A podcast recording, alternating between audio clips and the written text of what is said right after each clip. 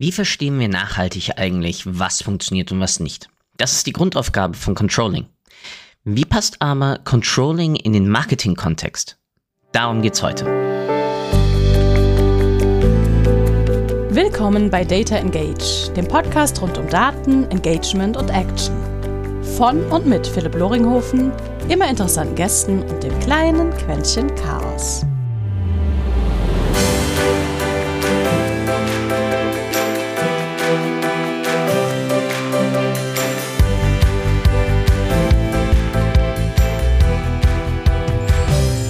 Und herzlich willkommen zu einer neuen Episode eines kleinen Podcastes, der sich manchmal mit Marketing dreht, manchmal um Sales dreht, aber immer darum, wie wir eigentlich besser unsere Kunden mit und durch Daten verstehen können, eine bessere Kundenbeziehung aufbauen können, am Ende des Tages bessere Werbung, besseres Marketing machen. Und heute dabei jemand, den ich virtuell schon etwas kennenlernen durfte und dann vor wenigen Wochen, würde ich jetzt mal sagen, endlich live gesehen habe in München, nämlich auf der TDV. Steffi Kostorz. Steffi, vielen, vielen Dank, dass du dir die Zeit nimmst, dass wir beide heute ein bisschen schnacken, weil mit deinem Hintergrund in allen möglichsten, unterschiedlichsten Daten-related Themen und einer ganz klaren Ansicht auch zu gewissen Tool-Einsätzen freue ich mich schon, wie immer traditionell, einleitende Frage von mir an dich.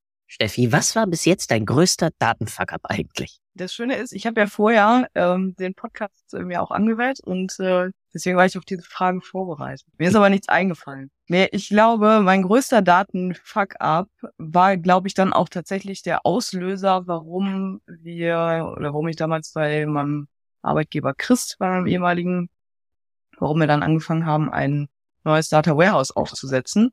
Und äh, das lag eigentlich daran, dass die Daten, die wir benutzt haben, äh, nicht gut zusammengefasst haben. Das heißt, es haben unterschiedliche, unter, äh, unterschiedliche Fachbereiche im Unternehmen beispielsweise den Umsatz ausgewertet und äh, jeder hat eine andere Zahl rausbekommen. Und ähm, das äh, kann natürlich so nicht sein.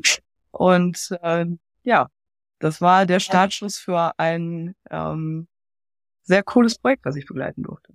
Ja, häufig hast du in unterschiedlichen ja, Units dann eine unterschiedliche Definitionsgrundlage. Auch zum Beispiel ähm, klassisch, äh, was sind eigentlich unsere Kundenakquisekosten?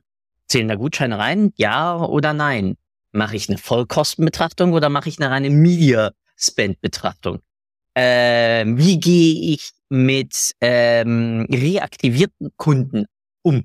Ja, sage ich zum Beispiel irgendwie ein, ein bisheriger Kunde ähm, auch in einem E-Commerce-Store zum Beispiel, der jetzt sagen wir mal 18 Monate nichts gekauft hat, kommt nach 18 Monaten wieder, sage ich, der ist Neukunde oder sage ich, der ist reaktiviert oder sage ich, eh, der, der war schon immer Kunde, der ist nie eingeschlafen. Bei uns ist einfach der Kaufzeitraum 18 Monate. Hängt natürlich vom Geschäftsmodell ab. Aber all solche Sachen hast du, ich glaube, besonders dann, ja, im Schmuckbereich sicher nicht. Also ich weiß nicht, wie häufig wird, wird Schmuck gekauft, weiß ich jetzt nicht. Also, okay, den habe ich jetzt, den habe ich jetzt neu. Ähm, aber ich weiß es ich nicht. Hab, ich habe heute den 16. Hochzeitstag und das ist natürlich so der Klassiker, an dem man. Und du nimmst dir auch noch Zeit für mich. Halleluja. Genau. Ähm, und äh, genau, das ist natürlich der Klassiker. Ne? Also äh, Menschen äh, kaufen Schmuck und gerade, ja, ich finde halt ein Schmuckstück, um mal da den Bogen kurz zu, zu spannen, ist immer eine, eine Erinnerung. Also jedes Mal, wenn, wenn ein Schmuckstück verschenkt wird, verbinde ich damit irgendeine Situation und von daher ist es einfach ein sehr hoch emotionales äh, Consumer Good. Mhm. Und ja, deswegen auch so beliebt. Also Schmuck wird oft, oft gekauft. Bevorzugt einen Tag vor Weihnachten. Noch nie Schmuck verschenkt. Echt nicht? Äh, nein. Ich habe auch noch keinen kein, kein Tongling oder sonst was an der Hand und, und ähnliches. Äh, zwei, zwei Kids auf Oh, jetzt verliere ich die ganz große Anzahl meiner Hörerinnen und Hörer. Nein. Ach, das, ich glaube, ähm, ja, man, man kann mit, mit Schmuck einfach viel, viele Emotionen irgendwie hervorrufen mhm. und ähm, letztendlich muss das ja jeder dann entscheiden, weil das möchte oder nicht, oder sie. Ähm, genau. Aber um einmal zurückzukommen auf die, äh, auf die Kennzahlendiskussion, ähm, ich glaube, dass man, also erstmal ist mir auf jeden Fall wichtig, dass man ähm, unterscheidet zwischen KPIs und Metriken. Also ich glaube, ähm, dass äh, der Begriff KPI einfach sehr inflationär in, ähm, in den Unternehmen benutzt wird. So ein KPI ist immer etwas, was äh, ich gegen ein Ziel messen muss. Ähm, alles andere sind Metriken in meinem Verständnis. Und ich denke, dass letztendlich eine gewisse Deutungshoheit auch immer in den Fachbereichen liegt, die sich mit dieser KPI oder mit der Metrik auseinandersetzen und danach auch ihr Geschäft steuern. Das heißt, das sind ja letztendlich die Fachleute, die ähm, ja im Grunde beurteilen müssen, ob diese Zahl in dieser Ausprägung gegen ein bestimmtes Ziel geeignet ist, um erfolgreich zu sein. Mhm. Impliziert, dass eine Organisation überhaupt eine Art Strategie und damit auch eine Art Zielkorridor hat, äh, wo sie, wo sie hin möchte, wo sie hin will. Ich glaube, das allein ist ja schon irgendwie teilweise eine, eine ziemliche Herausforderung, oder? Absolut, ja, das glaube ich auch. Also es ist auf der einen Seite natürlich, ähm, ich meine, du, du sprichst gerade mit jemandem, der äh, fest davon überzeugt ist, dass in einem Unternehmen einfach alles irgendwie zusammenhängt. Ne? Also ich kann nirgendwo sagen, äh, dass ich habe mal das Zitat gebracht, der Datenfluss stoppt nicht an der Bürotür. Na, also das ist einfach, ich kann ich das so sagen, ich hasse Datensilos. Ja, darfst du. Da, sehr, sehr offen. Darf ich so sagen? Ja, Datensilos ist einfach, ist einfach eine Vollkatastrophe, weil alles im Unternehmen zusammengehört. Und ähm, egal, was ich tue, und ich glaube, dass gerade bei den, ähm, beim Mittelständler ist das ja auch noch gut überschaubar. Ja, da kann ich nebenan ähm, bei dem Kollegen nachfragen und ich, ich kann relativ schnell verstehen oder überblicken, wie die Prozesse funktionieren und wie die Daten entlang der Prozesse auch entstehen. Und ja, jetzt habe ich ein bisschen den Faden verloren. Ähm, genau, genau. Aber was ich eigentlich sagen wollte, ist, ähm, ich muss einfach von oben eine, eine Dachstrategie vorgeben im Unternehmen und das dann für die einzelnen Fachbereiche runterbrechen in einzelne Strategien. Ja, also ich bin ähm, fester Überzeugung, dass solche kleinen Arbeitspakete oder ein, ein, ein Dach, was, in, was am Ende in dem Unternehmen irgendwie existiert, ähm, dann in kleine Arbeitspakete runterzubrechen, passend für die jeweiligen Fachbereiche, ähm, total hilfreich ist. Also die, diesen Korridor, den du gerade angesprochen hast und auch diese, diese Guidelines, Leitplanken, wie auch mhm. immer, mhm. sind essentiell, um erfolgreich zu sein. Und daran das kann ich letztendlich auch meine Kennzahlen und meine, meine KPIs, weil dann muss ich definieren, welche dieser KPIs äh, oder welche der Metriken sind denn tatsächlich dann KPIs, welche Zielwerte gebe ich vor und ähm, das dann messbar zu machen in Alignment zu diesem Zielkorridor und zu den Leitplanken, die ich mir vorher fest vorgenommen habe. Das ist letztendlich die Aufgabe, ähm, wenn ich den Erfolg messen möchte. Ansonsten ja, ist es ja einfach. Da kann ich ja irgendeine Zahl erheben und sagen, ah ja, ich war erfolgreich. Na, das passiert auch manchmal. Ja. Pippi Langstrumpf-Welt. Ich finde es saugut, dass du gerade auch nochmal den ganzen Bereich sozusagen organisatorische Silos ähm, angesprochen hast. Also, da, darf mich ein ganz kleiner Schüler der äh, klassischen Systemtheorie nach, nach Luhmann äh, nennen. Und da und so, und so denke ich über, über Umwelt und Ökosysteme und Zusammenhänge auch innerhalb von Organisationen und Gesellschaften. Es gibt einfach nichts, was nicht in irgendeiner Art und Weise miteinander in Verbindung steht. Klar, dieses, die einzelnen Units sind voneinander erstmal in einer gewissen Art und Weise innerhalb ihrer eigenen Art, also losgekoppelt, ja, ähm, sind ein, ein geschlossenes System ja auch in sich, aber sie agieren ja immer innerhalb der Struktur ihrer Umwelt. Bedeutet, wenn wir jetzt mal die Umwelt als eine Organisationseinheit nehmen, dann ändert halt das, wenn ähm, meine Logistik auf einmal Herausforderungen hat, ähm, dann kann mein Sales gewisse Dinge einfach gerade meinem Kunden nicht versprechen oder verkaufen. Ähm, man schaue sich, da stand mal so ein Tanker quer ähm, die Auswirkungen auf die globale Lieferkette war ziemlich problematisch und gewisse Auswirkungen davon merken wir jetzt noch immer. Und so weiß ich zum Beispiel hier bei uns eine Reparatur innerhalb des Hauses zieht sich noch, weil gewisse Teile jetzt erst langsam in die Fertigung reinkommen durch diese Lieferkettenherausforderungen. Jetzt mal ganz abgesehen von den gesamten Rollouts, die da so ähm, eine größere Pandemie auch schon noch noch passt ausgelöst hatten. Und ähm, das ist ja genau das, was denke, darauf sicher dann auch hinausläuft, dass du teilweise halt Ziele hast, die auf eine gleiche KPI in gleichen Units hinzulaufen. Sales möchte irgendwie die Kundenakquisekosten mal wissen, weil sie haben ja auch ein gewisses Investment da drin. Und Marketing guckt aber nur die Kundenakquisekosten an, die bei ihnen erstmal auslauf, auflaufen. Das heißt, du hast einmal, was kostet uns, Stichwort neuer Lead zum Beispiel, ja, oder wenn wir im E-Commerce sind, kannst du sogar sagen, hey, was kostet mich ein neuer Kunde oder eine neue Bestellung? Der Basis, wenn ich dann aber in dem Bereich auch noch einen Sales-Apparat habe, das heißt, meine Kunden können sowohl klassisch online nur bestellen, also können klassisch online bestellen, aber für Großbestellungen habe ich noch immer eine Sales-Abteilung ähm, dann fallen ja zu gewissen Stufen der Kundeninteraktion gewisse Zusatzkosten an. Und da muss man sich natürlich überlegen, wann rechne ich die ein. Und ein Geschäftsführer, der will halt höchstwahrscheinlich den Gesamtüberblick wissen und dann aber das Ding runtergebrochen in einzelne kleinere Komponenten, äh, wo wir dann bei meinem Lieblingsthema Treiberbäume landen. Aber das wäre jetzt glaub, die Porsche-Schema. Ich liebe Treiberbäume. Yay, noch was. Oh, ich weiß gar nicht, wie, wie viel ich heute feiern kann. Ähm, ich bin gespannt, wie unsere Diskussion ausartet, weil äh, wir beide die ganze Zeit die gleichen Sachen gut finden. Jetzt haben wir ja nur Konsens. Auch okay. Auch. Das reicht dann einfach, dass zwei Menschen, äh, die aus unterschiedlichen Richtungen herkommen, äh, trotzdem ist ja nicht unbedingt immer das dümmste Signal. Das stimmt. Aber da war jetzt mal eine ganz, ganz blöde Frage. Was ist eigentlich Marketing Controlling? Hm? Also wie passt da dann sozusagen, weil wir kennen ja irgendwie, besonders in deutschen Unternehmen, dann irgendwie Buchhaltung und wir kennen irgendwie vielleicht noch ein bisschen Controlling. Aber wie, wie passt dann da, dass der klassische oder nicht klassische Bereich, weil die wenigsten Unternehmen haben wirkliches Marketing Controlling leider, ähm, dann da rein? Hm, also ich äh, kenne tatsächlich aus meiner beruflichen Erfahrung zwei verschiedene Formen des Marketing Controllings. Ähm, bei meinem ersten Arbeitgeber haben wir ähm, sehr große Marketingprojekte tatsächlich gemacht. Das war ein ähm, mhm. Unternehmen, was äh, Luxusarmaturen hergestellt hat und äh, ja, da ging es halt viel auch um Innenarchitekten, Ansprachen. Ähm, da war es noch üblich, ich glaube, es wird auch nach wie vor in dem Unternehmen gemacht, ähm, einen, äh, Katalog, so eine Art Katalog auch herzustellen, ähm, wo ich halt eher, ich sag mal, in so einem klassischen Print ähm, Bereich bin, in einem Messebereich, also wo ich, äh, wo viele Messen einfach stattgefunden haben.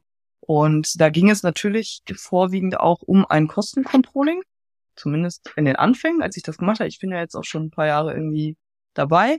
Ähm, da ging es wirklich um Kostencontrolling, also zu sagen, okay, ich habe die und die Maßnahmen, dafür steht mir x Euro zur Verfügung. Mhm.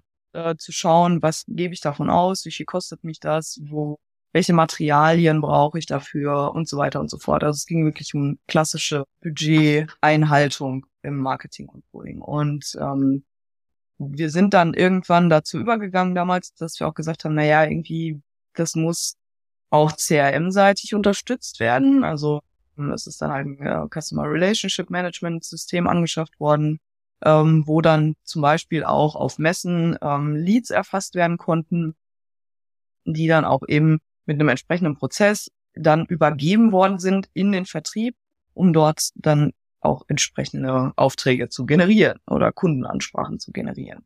Da sind wir allerdings, also zumindest zu meiner Zeit, ich habe dann das Unternehmen 2000, ich mal zu überlegen, 2018 verlassen, genau. Ähm, und das war kurz davor. Ich kann jetzt natürlich nicht sagen, inwiefern die da jetzt noch Ken Kennzahlen rausgebildet haben, aber ähm, da sind wir gar nicht so weit oder zu meiner Zeit gar nicht so weit gekommen, dass man gesagt hätte, okay, man, man bricht halt jetzt irgendwie die Kosten auf die einzelnen Leads runter. Ähm, ich glaube, es ist auch immer so ein Stück weit schwierig, wenn man insbesondere prestigeträchtige Veranstaltungen besuchen muss, um einfach präsent zu sein ähm, das auch tatsächlich dann auf den einzelnen äh, Kundenkontakt, ähm, den man dann auf der Messe hergestellt hat, irgendwie runterzubrechen. Also ich glaube, das ähm, muss man immer so ein Stück weit differenzieren. Ist es eine reine Messe, wo es mir nur darum geht, irgendwie Kundenakquise zu betreiben? Oder muss ich da vor Ort sein, um zum Beispiel einfach präsent zu sein und ähm, vielleicht auch äh, Neuheiten vorzustellen und ähm, äh, ich sag mal eher so in so eine so eine Branding Richtung zu gehen. Genau. Und ähm, bei Chris war es dann so, dass ich äh, dort für den E-Commerce-Bereich zuständig war mhm. als Partnerin. Und gerade im E-Commerce ist natürlich ähm, der, der Bereich ähm, ja Controlling oder auch Kennzahlen ähm, nochmal eine komplett andere andere Nummer. Also äh, da muss man einfach schauen, welche Kennzahlen habe ich ähm, besonders wichtig in dem Bereich, ne, wie sage ich äh, Conversion Rate, äh, Average Basket und äh, da sind wir schon wieder ganz schnell bei den Treiberbäumen. genau, weil ähm, ich muss natürlich auch mal schauen, welche welche Kennzahlen kann ich beeinflussen. Also gerade im E-Commerce ist aus meiner Sicht so, dass äh, Umsatz ein, ein Resultat ist aus dem, was ich vorher tue. Ne? Also ich muss halt schauen, auch wenn natürlich der, äh, die Geschäftsführung oder auch die, die entsprechenden äh, Shareholder, Stakeholder gucken natürlich gerne auf Umsatz, weil das ist die, eine wichtige Kennzahl, um zu sehen, ob ich meine Ziele erreiche, um, zusammen mit dem Rohertrag. Ne? Also da sehen wir auch schon wieder, es hängt halt leider alles ja. zusammen. Also ich kann nicht das eine ohne das andere betrachten. Und mm, ja, im E-Commerce äh, lag halt eben der Fokus insbesondere auf, auf den Visits, zumindest äh, glo global galaktisch äh, Visits, ähm, dementsprechend dann die Conversion Rate und den Average Basket, um einfach da auch die entsprechenden Steuerungsgrößen zu haben, mit denen ich ähm, vielleicht etwas äh, mein Ergebnis manipulieren kann, äh, manipulieren mhm. und nicht negativ. Es ist spannend, weil äh, viele der Sachen, die du gerade genannt hast, sehe ich zum Beispiel eher immer im, im Bereich Marketing Analytics. Aber ich glaube auch die zwei Bereiche voneinander irgendwie zu trennen, ja. Marketing Controlling, was ja dann sich eher mit Budget, Budgetüberprüfung, wirklich finanzieller Performance, Kampagnen, Kampagneneffektivität. Ja, Effizienz würde ich dann wiederum sehen bei beim Marketing Analytics und äh, das, der Bereich Marketing Analytics sehr stark dann herausgeht in Datenanalyse auf Basis aber von der, der Assets, die ich dabei einsetze. Wie gut wird das jeweilige Bild angenommen? Dahinter natürlich, wie ist die Klickrate? Ähm, drumherum, welche Produkte laufen mit welcher Kampagne oder auch mit, mit welchen Werbeassets? Kundensegmentierung.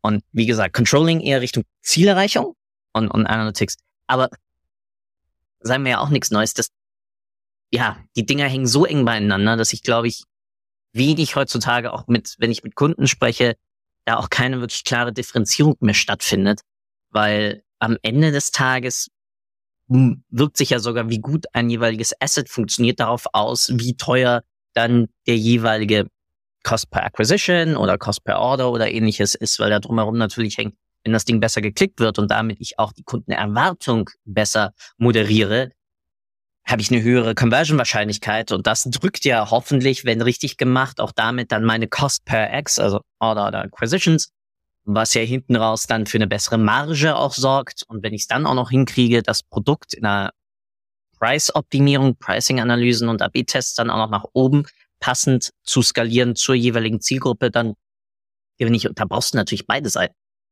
Genau. Also ich sehe das auch so, wie du das jetzt gerade gesagt hast. Ne? Also ich, ich glaube, du hast auf der einen Seite natürlich das Marketing Controlling. Ähm, ich sag mal, was ich eher mit ähm, mit so einem Top-Level-View eher auseinandersetzt. Und dann das, was du da beschrieben hast gerade, sind halt schon auch Analysen, die mhm. äh, ein Stück weit im Fachbereich liegen. Ne? Also ähm, bei Chris war es jetzt zum Beispiel so, dass die, dass im E-Commerce tatsächlich auch Datenanalysten unterwegs waren, die sich mit äh, so Themen wie Attributionsmodelle, ähm, ein ganz großes Thema, wie schaffe ich es, ähm, Visits zum Beispiel anhand von statistischen Modellen hochzurechnen, nachdem ähm, die Änderungen bei den Cookies waren und äh, eben, eben kein Trackings mehr möglich waren, so in der Form, ähm, um da einfach nicht diesen Bruch in der Kennzahl zu haben. Ne? Also mhm. verliert man natürlich ein, ähm, ein großes Steuerungselement, was man eigentlich hat. Wenn die Zahlen einfach nicht mehr zur Verfügung stehen. Und zwar plötzlich, mehr oder weniger. Ähm. Genau. Und äh, dann gibt's aber noch zusätzlich Herausforderungen, ähm, insbesondere im, ja, im Einzelhandel, weil ich habe ja nicht nur den E-Commerce-Bereich, sondern ich habe natürlich auch noch das stationäre Geschäft. Das heißt, es gibt äh, Omnichannel-Herausforderungen, die zwischen den, ja, zwischen E-Commerce und stationärem äh, Handel sich irgendwie abspielen. Und auf der anderen Seite ja, hast du natürlich, ähm, ich sag mal, e-, Effekte oder so Strahleffekte, die du nicht gut berücksichtigen kannst. Ne? Also jemand, der mhm. vielleicht durch die Innenstadt läuft und denkt sich, ach ja, da ist ja was Schönes im, im Schaufenster, ähm, da gucke ich doch mal online. Den wirst du im Zweifelsfall nicht darauf zurückführen können, zum Beispiel, dass er äh, das in der Innenstadt gesehen hat. Mhm. Also Oder- nicht in der Attribution. Zum Beispiel, genau. Ja. Also wo kommt der Kunde her, wenn ich mir das, wenn ich das beurteilen möchte? Ähm, oder auch so Dinge wie äh, Bildmaterial, was entwickelt wird. Das wird im Zweifelsfall für alle Kanäle entwickelt. Das kann ich sowohl stationär benutzen als auch online benutzen. Wo rechne ich das Ja. gerade? Und dann damit die Frage, wo setze ich die Kosten dafür ab? Also blöd mir jetzt mal rein aus, ja, wir alle kennen Buchungssätze, ja, Mhm. äh, Produktion an Konto 1, 2, 3, 4. Genau, ja. Oder aber machst genau du global und teilst einfach auf. Genau, das ist der Punkt, ne? weil ich jetzt ähm, das differenzieren möchte. Du hattest es vorhin ja auch einmal beschrieben. Also als Geschäftsführer möchte ich natürlich als erstes erstmal irgendwie als Einstieg mein gesamtes Unternehmen angucken, aber dann möchte ich natürlich auch schauen, wie performant sind die einzelnen Geschäftsbereiche, die ich bet- betrachte. Ne? Und dann trenne ich im ersten Schritt vielleicht erstmal tatsächlich einfach nach E-Commerce und stationär. Und dann muss ich halt entscheiden, was rechne ich wozu. Habe ich Ja. vielleicht noch einen dritten, dritten Block, wo ich sage, das ist sowas wie äh, Overhead, ähm, wo dann zum Beispiel solche Kosten einfach drin sind, muss ich die dann verteilen. Also wie genau möchte ich das letztendlich auch auswerten können? Ja. Und was bringt es mir am Ende des Tages? Ne? Also äh, kann ich davon irgendeine Entscheidung ableiten? Macht es irgendeine Entscheidung schlechter oder besser? Macht es mein Business erfolgreicher?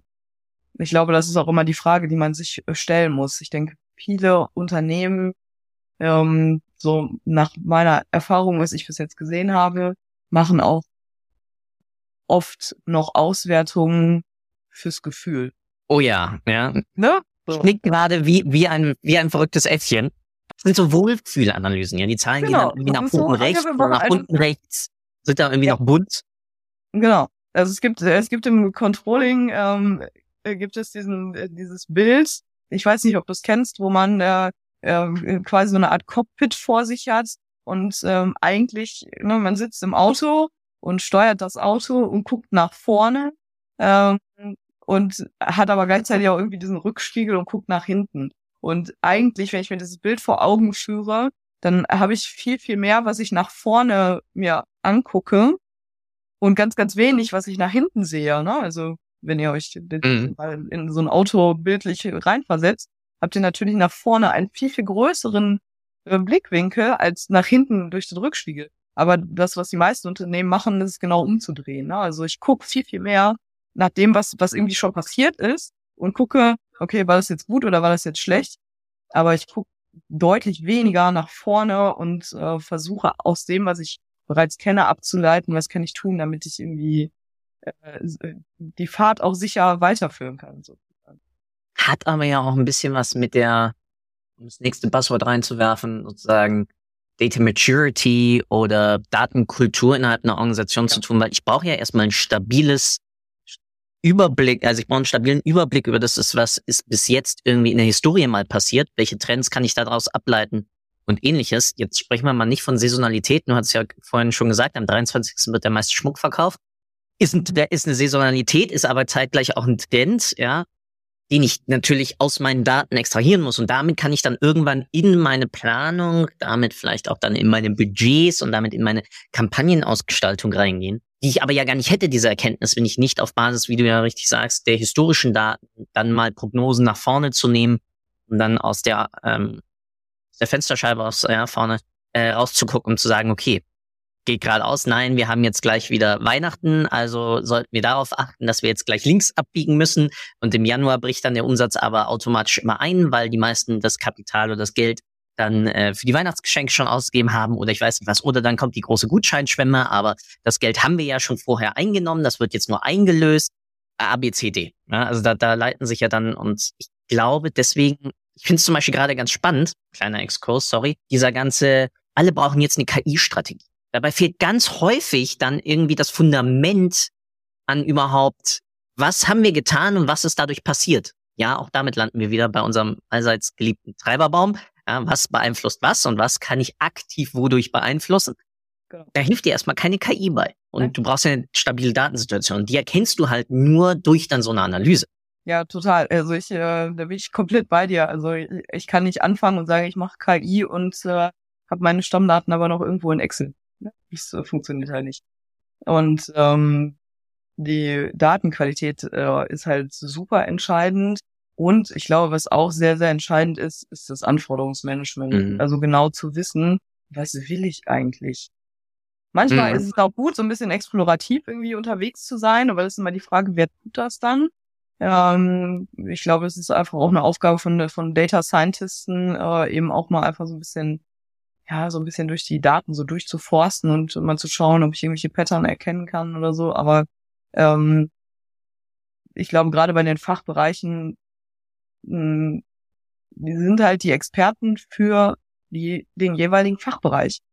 Und auch als ich noch als Controller, also ich bin ne, kein Geheimnis draus machen, ich bin jetzt kein Controller, Controller mehr, ähm, sondern ich bin äh, als äh, Spezialistin für Data Governance ähm, äh, unterwegs und äh, habe da auch tatsächlich den Schwerpunkt Datenqualität, weil eben genau das, ja, was du gerade angesprochen hast, immer wichtiger wird. Und ja, ohne gute Datenqualität kann ich letztendlich auch diese ganzen KI-Cases, die jetzt hochkommen und ich erinnere mich da immer an meinen äh, guten Freund Stefan, der hat, glaube ich, auf seinem Laptop einen Aufkleber gelesen, wo drauf steht, äh, ich kannte KI schon, als das noch Statistik hieß.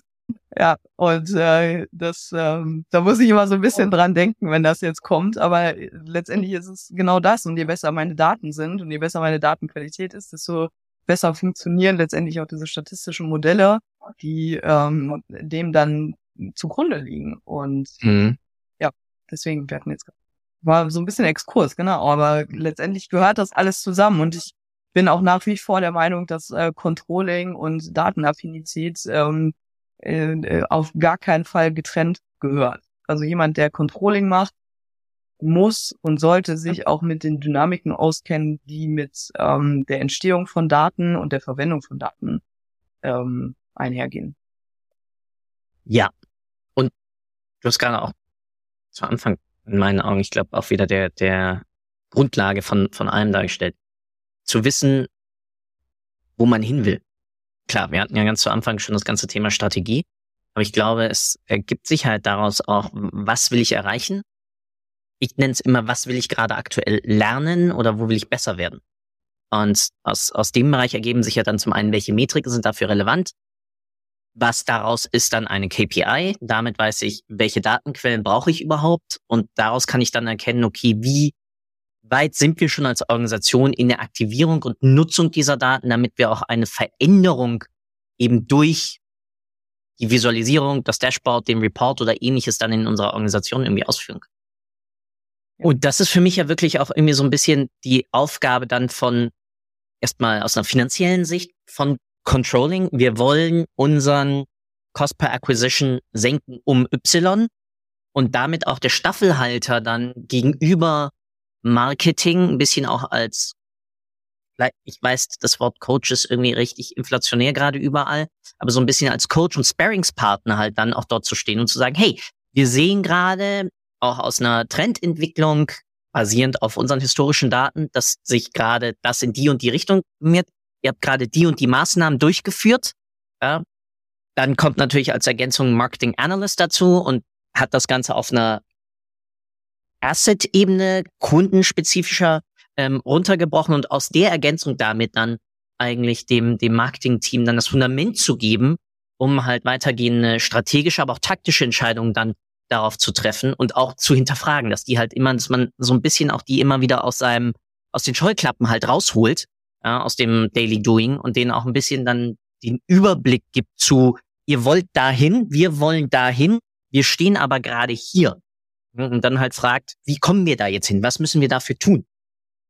Ja, total. Also ich bin, hm, ich habe meine Rolle als Controller eigentlich immer so verstanden, dass ich auch interner Berater bin. Also du hast jetzt als Coach oder als Sparrings, also Sparringspartner trifft es auf jeden Fall. Ähm, ich glaube, die Rolle ist auch so ausgelegt, dass du ähm, ein Stück weit immer diesen Schulterschluss auch zur Geschäftsleitung mhm. und zum, zur Gesamtstrategie des Unternehmens bewahren musst. Also du bist so ein bisschen als Controller ja, nee, Torwächter ist nicht der richtige Ausdruck, aber ja, du bist halt, du bist halt jemand, der äh, die Verbindung schaffen muss zwischen dem, was der Fachbereich als äh, runtergebrochenes Ziel vielleicht hat und dem, was ähm, das das Unternehmen ganzheitlich nach vorne bringt. Weil ich glaube, was man immer nicht vergessen darf, die Fachbereiche sind ja nicht ohne Grund Fachbereiche.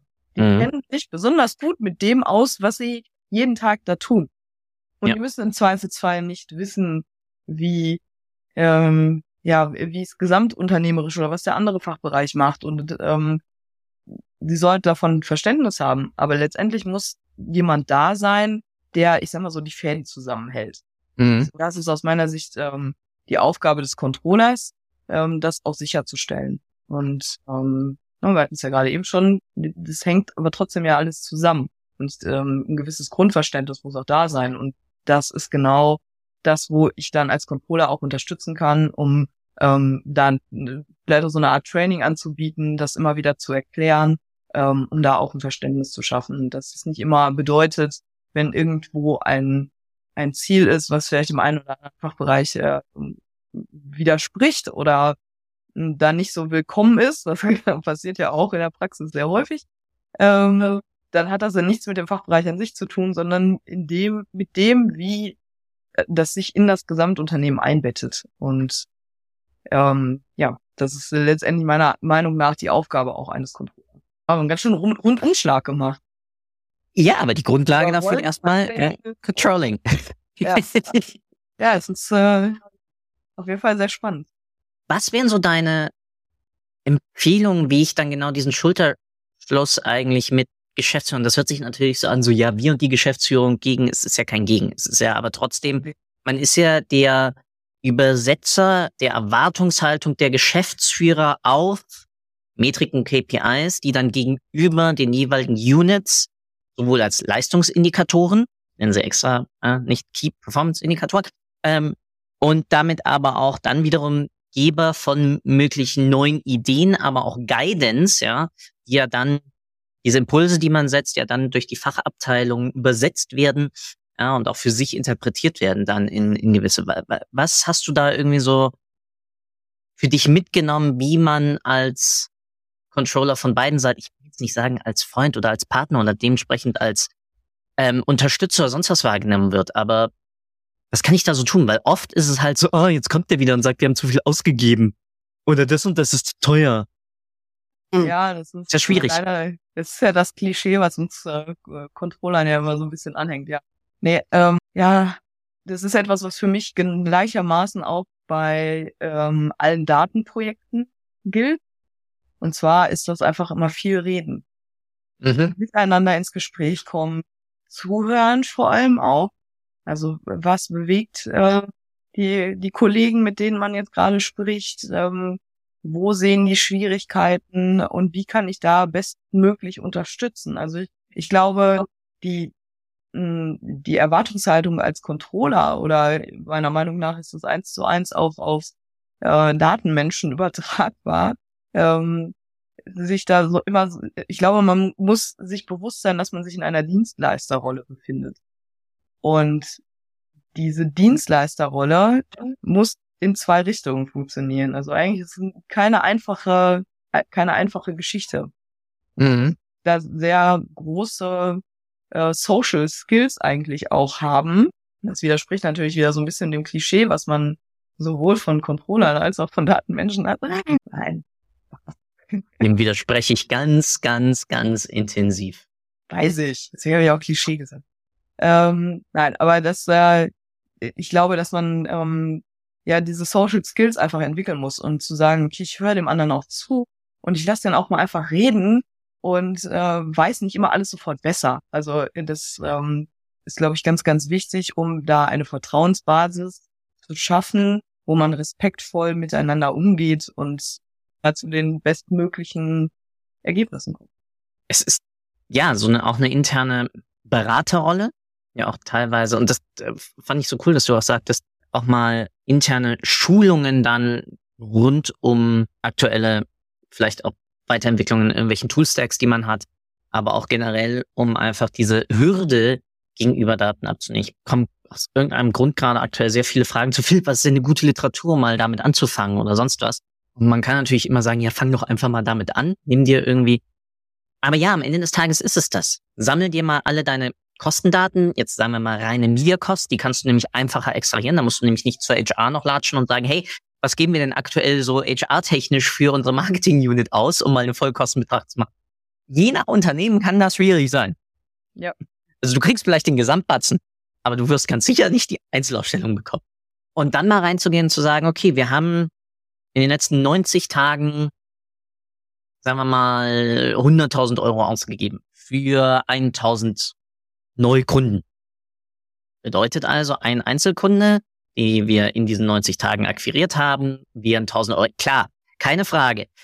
Wir haben Auswirkungen, zum Beispiel aus Branding-Aktivitäten, die ziehen sich länger. Das heißt, da muss man dann überlegen, wann, aber mal eine ganz einfache Betrachtung, weil damit wisst ihr schon mal, als Organisation, so grob, im Schnitt brauchen wir drei Monate, um einen Kunden zu einem Kunden zu machen. Ja? Und dann hast du einfach immer das, das englische Wort, Look-Back-Window, ja, also welchen Zeitraum nehme ich in Betracht, um für diesen Kunden auszurechnen, was er sozusagen gekostet hat. Das kannst du ja auch in Excel machen, dass du einfach sagst, okay, der Kunde wurde an diesem Datum Kunde oder in diesem Monat Kunde und die Kosten, die in diesem Look-Back-Window halt liegen, kann ich damit ansetzen. Das ist ein sehr einfacher Schritt. Ja, da muss man sich mal gedanklich ähm, reinbohren, wie lange braucht unser Kunde, das kriege ich vielleicht aus meinem CRM-System, da kann ich mit Sales sprechen, ja. Aber ich glaube, solche einfachen basistechnischen Analysen, da muss ich ja noch nicht fancy irgendwie, wir hatten es ja vorhin schon von Attribution oder sprechen wir dann auch Media Mix Modeling oder wir gehen in irgendwelche Lag-Analysen oder Running Averages rein. Nee, einfach mal statisch. Kunde kostet uns im Januar Y, im Februar X, im ne, ne, ne, und damit siehst du ja schon mal eine Trendentwicklung. Nur für diesen ja, Zeitraum. Total. Also ich bin da komplett bei dir, weil ich der Meinung bin, die, ähm, man muss einfach mal anfangen. Ja. Manchmal muss man einfach anfangen und sich von äh, einem 100% Gedanken lösen. Ja. Alte Regel, Pareto-Prinzip 80 hilft ganz oft schon sehr, sehr viel weiter. Und letztendlich, wenn ich bei Null anfange, habe ich ja schon, wenn ich ein bisschen was mache, sofort eine Verbesserung.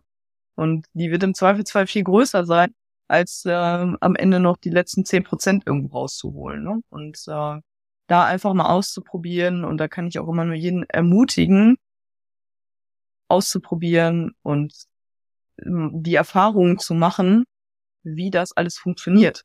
Und sehe ich genauso bei den Daten. Ne? Also es geht nicht nur darum, eine Metrik zu entwickeln oder eine Kennzahl zu entwickeln und da einfach mal auszuprobieren, sondern auch bei Daten einfach mal auszuprobieren. Ja, zieh dir halt mal einfach ein paar Daten ab und bau mal was im Power BI. Also das ist nicht, da kann man nichts kaputt machen und da kann ich einfach mal ein bisschen ausprobieren. Die ähm, Herausforderung, die wir, glaube ich, alle irgendwie immer haben, ist äh, gerade im, im Daily Doing, da die Zeit für zu finden, das verstehe ich. Aber ich, da, da reicht es, selbst wenn ich, wenn ich jetzt bis jetzt noch nichts gemacht habe und schaffst in der Woche mal mich eine Stunde hinzusetzen und mal sowas auszutesten und irgendwie einfach mal anzufangen, ähm, bin ich immer noch eine Stunde besser als letzte Woche. Also, go for it. Ja. Ja. Du hast ja gerade gesagt, anfangen. Dann lass uns das doch noch als, als Abschluss einmal konkret machen. Ich habe ja gerade schon ein, ein Beispiel geliefert. Schau dir mal an, was irgendwie deine Kundenakquisekosten sind. Hast du noch andere Ideen so aus dem Bauch heraus, womit ich da irgendwie mal anfangen könnte, sollte als Inspiration? Ich würde auf jeden Fall auch mal anfangen mit äh, Kampagnen.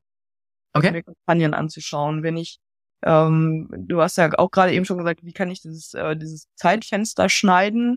Ähm, ich glaube, der nächste Schritt kann auf jeden Fall sein zu sagen, ich schaue mal, wann habe ich mir eine Kampagne ausgedacht, wann habe ich vielleicht irgendwie ein Mailing durchgeführt oder wann ist ein Katalog auf den Markt gekommen, welche Lebensdauer hat das, ähm, wie lange wirkt das nach vielleicht auch, ne? Und äh, da einfach mal zu sehen, das muss ja noch nicht mal eine Kostenbetrachtung sein, sondern einfach nur zu schauen, wie viel Umsatz habe ich zum Beispiel mehr gemacht ja. in dem Zeitraum. Ne? Ähm, also mehr Umsatz zur, zur Norm, zum Durchschnitt der, der anderen. Okay.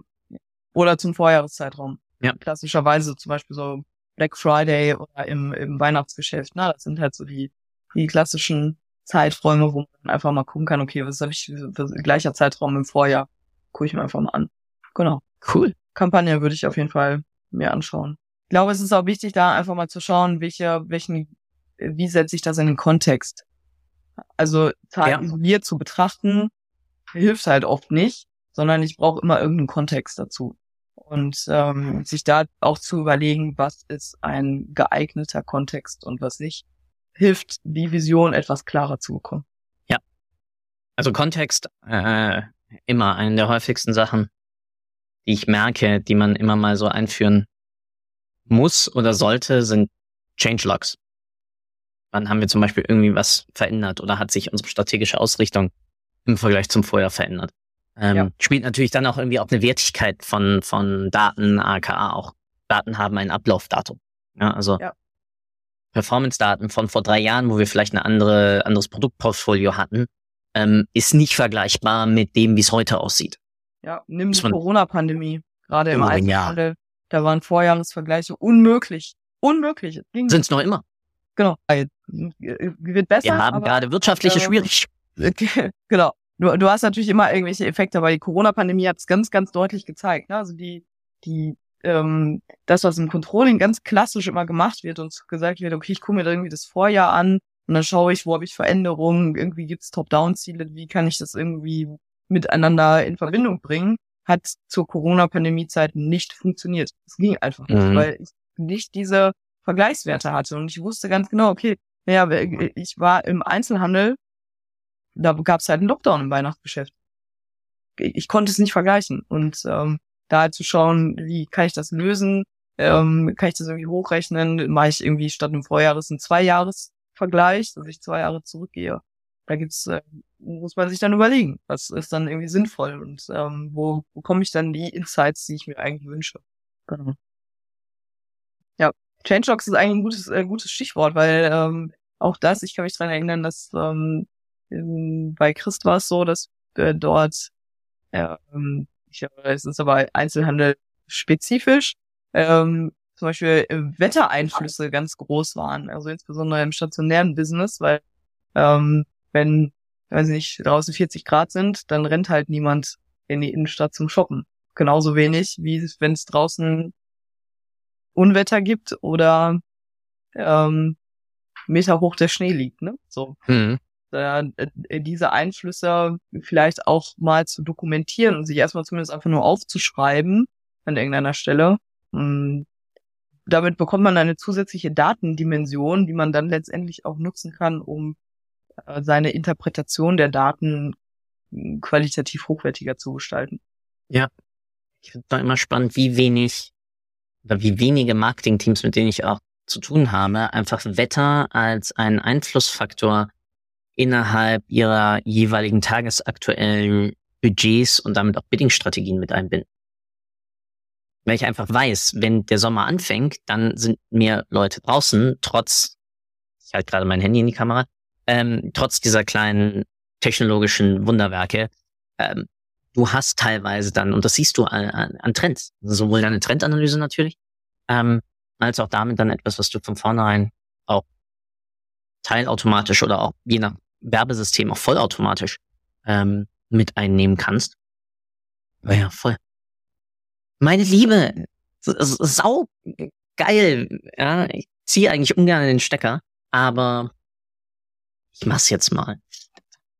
Wie schon vorgewarnt, zwei meiner liebsten Fragen. Das erste, was möchtest du, was die Hörerinnen und Hörer eigentlich aus dieser Episode mitnehmen? Und dann zum Abschluss darfst du natürlich tun lassen und sagen, was dir lieb oder am Herzen liegt. Das gehört voll und ganz dir, da tue ich auch nichts. Einzige, was du nicht darfst, ist mir danken, was tue ich, weil du hast die Zeit investiert, um uns, äh, mich und damit auch die Hörerinnen und Hörer aufzuschlauen ähm, rund um das ganze Thema. Marketing Controlling und wie das Ganze eigentlich im organisatorischen Kontext ist. Und ganz wichtig, es hängt alles zusammen. Ja, bisschen Chaos-Theorie, ein bisschen Systemtheorie mal mit reinnehmen. Kann ich nur jedem empfehlen, sich darüber mal, mal schlau zu machen. Und dann bleibt mir noch zu sagen, Steffi, vielen, vielen Dank und the stage is yours. Danke, Philipp. Also, äh, was mir auf jeden Fall wichtig ist und was ähm, wir jetzt gerade als letztes äh, tatsächlich auch diskutiert haben, einfach anfangen.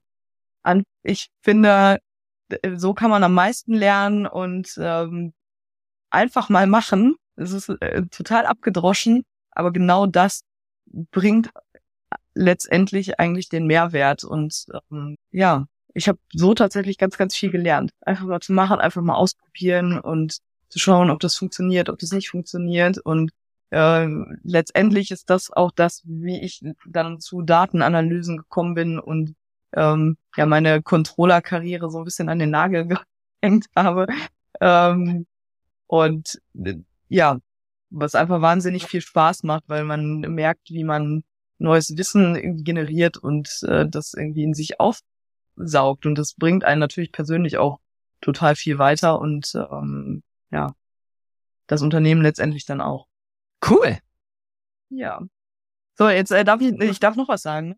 Du darfst noch irgendwas promoten. Ich habe jetzt viel über, ich habe jetzt viel über Christ gesprochen, aber ich will natürlich, äh, ähm, das dreht sich natürlich jetzt nicht direkt alles um den Arbeitgeber, aber ich, äh, ich habe vor einiger Zeit äh, den Arbeitgeber gewechselt und bin jetzt bei der Deutschen Bahn und ähm, du hast es vorhin gesagt, ich darf auch dafür werben, wenn wir jemanden suchen. Und wir suchen nämlich ganz dringend einen Architekten, einen Data-Architekten bei uns im Team. Und ähm, wir sind ein ganz, ganz äh, wundervolles Team. Wir sind alle ganz, ganz herzlich und äh, es wäre ganz schön, wenn wir vielleicht jemanden finden. Und wenn das jetzt hier hilft, gerne bei mir melden, auch äh, über mein LinkedIn. Steffi Costa bei LinkedIn. Unter Stefanie findet ihr mich nicht. Mega. Ja, kann ich auch nur erwähnen. Ich durfte zu meiner Zeit in Berlin auch einige Projekte mit der Deutschen Bahn im Bereich Startups und damit auch Datengrundlage ähm, zu erkennen von Trends für mögliche Geschäftsmodelle und sonst was ähm, machen. Deswegen, sau cool. Vielen, vielen Dank nochmal und ich wünsche dir einen schönen Tag. Ciao. Danke dir auch. Ciao. Danke für deine Zeit. Ich hoffe, Du konntest auch heute wieder etwas für deinen Umgang mit Daten mitnehmen und bist dem Warum ein Stückchen näher gekommen. Ich auf alle Fälle. Hinterlasse doch bitte eine Bewertung auf iTunes, Spotify oder von wo auch immer du gerade zuhörst. Das hilft wirklich sehr. Bis zur nächsten Folge bei Data Engage. Dein Philipp.